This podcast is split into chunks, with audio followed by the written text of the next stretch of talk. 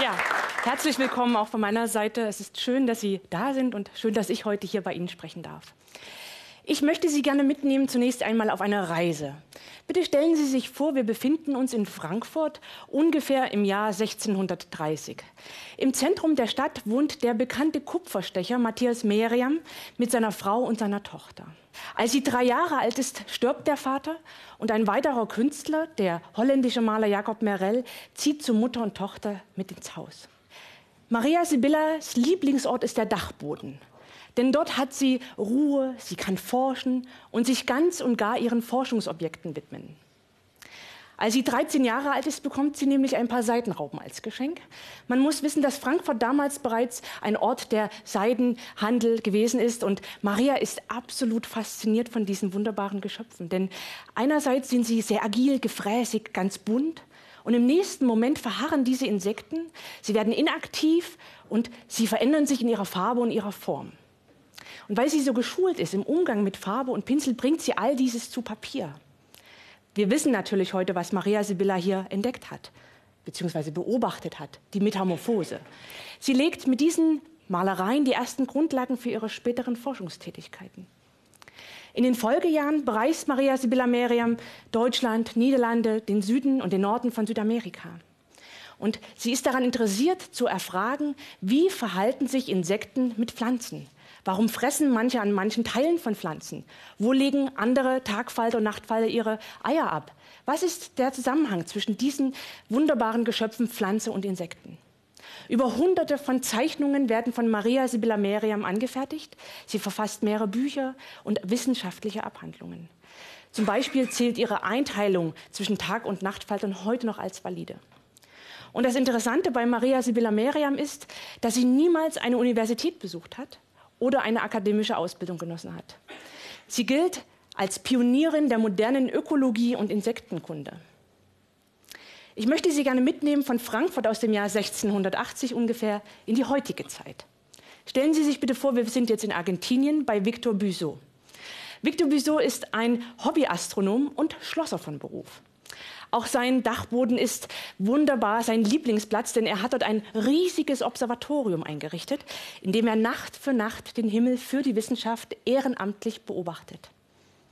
Und am 20. September 2016 gelingt ihm eine Sensation. Victor Buseau hat nämlich eine neue Kamera sich erworben und möchte diese gerne ausprobieren. Und um nicht seine Nachbarn zu stören beim Öffnen des großen Observatoriums, richtet er diese mehr oder weniger zufällig auf ein ihm unbekanntes Objekt. Er baut alles auf, schaut durch und sieht, dass etwas Magisches in der Entfernung passiert. Er ruft sofort die Internationale Union der Astronomie, das ist eine Fachgesellschaft, ein Haus für Hobbyastronomen an, und die offiziellen Messungen beginnen. Victor Buseau gelingt es, live und in Farbe eine Supernova zu entdecken. Die Wahrscheinlichkeit, dass uns Menschen so etwas live passiert, ist geringer als ein Lottogewinn. Und danach ist es diesem ehrenamtlichen Wissenschaftler gelungen, dieses Phänomen zu beobachten. Und tatsächlich die Messungen und daraus resultierende neueste Erkenntnisse, nämlich das Werden und Vergehen und Entstehen von neuen Sternen und Galaxien, werden gemeinsam mit den Wissenschaftlern ausgewertet und in einem sehr renommierten wissenschaftlichen Journal, dem Nature, publiziert. Seit dieser Entdeckung geht er weiter seinem Schlosserberuf nach und er beobachtet immer noch mit großer Leidenschaft den Sternenhimmel. Ich habe beide Beispiele gewählt, weil ich sie sehr schön und spannend und sehr repräsentativ finde. Und auch wenn beide Personen hunderte von den Jahren ähm, entfernt sind, so haben sie dennoch mehrere Gemeinsamkeiten. Erstens, beide haben mehr oder weniger einsam und allein geforscht. Und zweitens haben beide wissenschaftliche Erkenntnisse erforscht erworben und uns zur Verfügung gestellt, obwohl sie keine akademische Ausbildung haben. Wir nennen solche Personen Amateurwissenschaftler. Amateurwissenschaftler sind Personen, die Wissenschaft aus Leidenschaft machen. Amare kommt aus dem lateinischen Amateur und Amare und heißt etwas mit Leidenschaft tun. Und sie haben nicht nur neue Erkenntnisse geschaffen, sie haben diese auch zugänglich gemacht. Victor Buseau hat natürlich im wissenschaftlichen Journal publiziert, aber auch in den regionalen Medien. Er ist zum Medienstar geworden. Und das Schöne ist, dass man nicht nur die Entdeckung, sondern auch den Wissenschaftler in persona einmal gesehen hat. Und Maria Sibylla Meriam, ihre hunderte von Zeichnungen können Sie in den Museen beobachten und zugänglich machen. Und Sie können einfach sehen, was dort an künstlerischer und wissenschaftlicher Kreativität vereint worden ist. In Deutschland gibt es seit ungefähr zehn Jahren den Begriff Citizen Science. Dieser Begriff umschreibt das bürgerschaftliche Engagement von Bürgerinnen und Bürgern für die Wissenschaft. Das heißt, jeder kann mitmachen, ohne einen akademischen Titel. Das heißt, Bürgerinnen und Bürger können bei der Fragestellung eingebunden werden, bei der Datengenerierung, bei der Datensammlung, aber auch bei der Kommunikation von wissenschaftlichen Ergebnissen. Und bevor dieser Begriff aus dem Englischsprachigen zu uns nach Deutschland kam, haben wir am Helmholtz-Zentrum für Umweltforschung bereits ein Citizen Science Projekt initiiert. Das Tagfalter-Monitoring. Das ist ein klassisches Citizen Science Projekt, denn dort haben wir als Wissenschaftler die Frage schon vorformuliert. In diesem Projekt geht es nämlich uns ganz konkret darum, wo sind Schmetterlinge in Deutschland? Warum sind sie da, wo sie sind? Gibt es vielleicht Zusammenhänge zwischen Landnutzungsänderungen und Klimaänderungen? Wie viele und vor allem, wo sind diese Schmetterlinge eigentlich, die wir heute so vermissen? Für diese sehr komplexen und schwierigen Fragestellungen helfen uns über 500 Ehrenamtliche in ganz Deutschland. Sie zählen mit und für die Wissenschaft von April bis September Schmetterlinge. Sie erfassen diese, bringen diese Daten zu uns digital und auch zum Teil noch analog. Und erst mit diesen großen Datensätzen über große geografische Skalen, über längere Zeiträume können wir wirklich valide Aussagen treffen, wie es denn um unsere Schmetterlinge geht. Unsere Ehrenamtlichen sind zwischen 8 und 88 Jahre alt. Sie sind Schülerinnen, Familien und ein großer Anteil an Seniorinnen und Senioren. Und am Anfang, wenn Sie bei uns mitmachen, kennen Sie vielleicht die häufigsten Arten, wie den Schwalbenschwanz, den Zitronenfalter oder den Admiral. Und mit jeder Begehung lernen unsere Ehrenamtlichen mehr und mehr die Tagfalter von Deutschland kennen. Zum Teil werden sie sogar selber die Experten für diese Artengruppe. Ich selbst habe auch schon ein Citizen Science Projekt durchgeführt und zwar damals in Australien als Doktorandin. Und was ich dort gelernt und zum Teil auch erforscht habe, ist, was der wissenschaftliche und gesellschaftliche Mehrwert von Citizen Science ist. Ich habe gesehen, dass wenn wir gemeinsam aktiv gemeinsam forschen, lernen wir vor allem, was Forschung bedeutet, welche Forschungsprozesse stattfinden, wie lange es manchmal dauert, bis wir auch Daten generieren, was es bedeutet, in der Wissenschaft auch Fehlschläge zu erleiden, wie wir damit umzugehen haben, wie wichtig es ist, wenn wir gemeinsam forschen, dass unsere Ergebnisse in die Praxis überführt werden. Das hat alles Citizen Science als eine Möglichkeit äh, mir gezeigt, dass Citizen Science als Format eine Bereicherung für die Wissenschaft sein kann.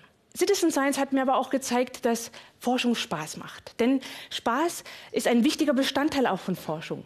Und Citizen Science gibt es in allerlei Ausprägungen. Wir haben in Deutschland sehr viele Citizen Science Projekte.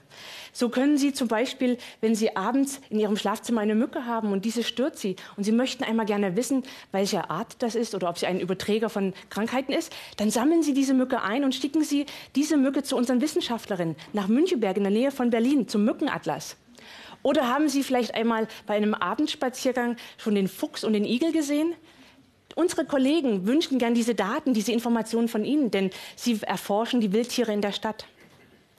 Und wenn Sie vielleicht dann doch eher den Geistes- und Sozialwissenschaftlern etwas näher liegen, dann gibt es für Sie auch eine große Anzahl an Projekten aus diesem Bereich. Sie können zum Beispiel analoge Kirchenbücher digitalisieren oder sich in der Ahnenforschung einbringen. Auch in der Medizin- und Kunstgeschichte gibt es sehr viele Citizen Science Projekte. Das heißt, Citizen Science ist offen für alle und thematisch nicht eingrenzbar. Nun, als Wissenschaftlerin hat mich sehr oft gefragt, ist es denn immer die Leidenschaft, die unsere Ehrenamtler, Ehrenamtler dazu bewegt, sich bei uns zu beteiligen? Und hierzu habe ich eine sogenannte soziale Netzwerkanalyse durchgeführt, bei der ich wissen wollte, wer kommuniziert mit wem und warum, was ist der Gegenstand der Kommunikation.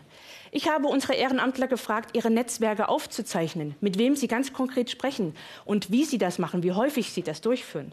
Wir haben alle Netzwerke zusammengetragen und dann Analysen durchgeführt. Und was wir sehr schön sehen konnten, dass einerseits der fachliche Austausch sehr, sehr wichtig ist. Hier konkret wird gesprochen, was ist die taxonomische Bezeichnung für die Art oder warum gibt es diese Art in meinem Transekt nicht.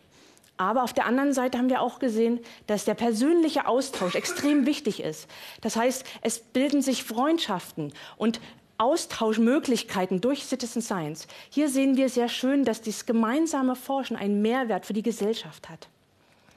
Und in meinen weiteren Forschungen zum Beispiel zur Motivation, was bewegt Leute, sich an diesem Format zu beteiligen, arbeite ich gemeinsam mit Umweltpsychologen. Wir möchten gern die Motive erfahren. Wir möchten gern die Psychologie erfragen, wie können wir diese Modelle und Konzepte aus dieser Forschung nutzen, um Citizen Science zu verstehen, um es vielleicht auch in anderen Bereichen anzuwenden.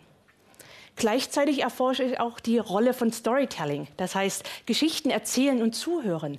Wie kann dieses Format der Wissenschaftskommunikation auch in Citizen Science eine wichtige Rolle spielen? Und nicht nur ich und diese Projekte, die es bereits gibt, sind von Citizen Science begeistert, sondern auch die Bundesregierung wollte von uns nämlich wissen, wie steht es denn in Citizen Science in Deutschland?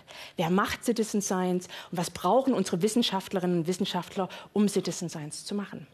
Hierzu haben wir einen zweijährigen Prozess gestartet, mit über 1000 Personen gesprochen, die wir gefragt haben in Dialogforen, in Konsultationen, Befragungen und Umfragen, wo sie denn das Potenzial von Citizen Science sehen. Es war sehr interessant, mit diesen über 1000 Personen zu sprechen, denn wir haben einerseits erfahren, dass Citizen Science nichts Neues ist. Das heißt, wir haben hier schon sehr gute Strukturen. Denken Sie zum Beispiel an die großen Umweltvereine und Verbände, wo Ehrenamt das zentrale Thema ist. Hier gibt es schon wunderbare Erfahrungen, auf die wir aufbauen können zum Ehrenamtsmanagement zum Beispiel. Wir haben aber auch gesehen, dass es noch mangelnde Strukturen und Rahmenbedingungen gibt für Citizen Science. Zum Beispiel die Wertschätzung der Personen, die Citizen Science durchführen. Hier haben wir oft erfahren, dass die Wissenschaftler und auch die Ehrenamtler noch mehr Wertschätzung gerne wünschen. Und wir haben natürlich auch erfahren, dass Citizen Science zum Teil die Wissenschaftler beängstigt. Denn es bedeutet eine andere Form der Wissenschaftskultur. Das heißt, die Öffnung der Wissenschaft, Forschen mit und für die Gesellschaft. Das können viele Wissenschaftler, junge Wissenschaftler noch gar nicht. Das heißt, hier brauchen wir mehr Training. Ich möchte ganz kurz als Fazit Ihnen gerne mitgeben, dass Citizen Science ein Brückenbildner sein kann für Gesellschaft und für Wissenschaft. Citizen Science bedeutet mit vielen Herzen, mit vielen Köpfen und mit vielen Augen viele neue Fragen sehen und Fragen beantworten. Und ich hoffe, Sie haben vielleicht jetzt dieses Format von mir erstmalig erlebt und vielleicht Interesse. Und Sie können sich diese Vielzahl der Projekte bei uns auf der Seite bürgerschaftenwissen.de gerne anschauen. Und ich würde mich sehr freuen, vielleicht in Zukunft den einen oder anderen bei Citizen Science Projekten mit begrüßen zu dürfen. Vielen Dank.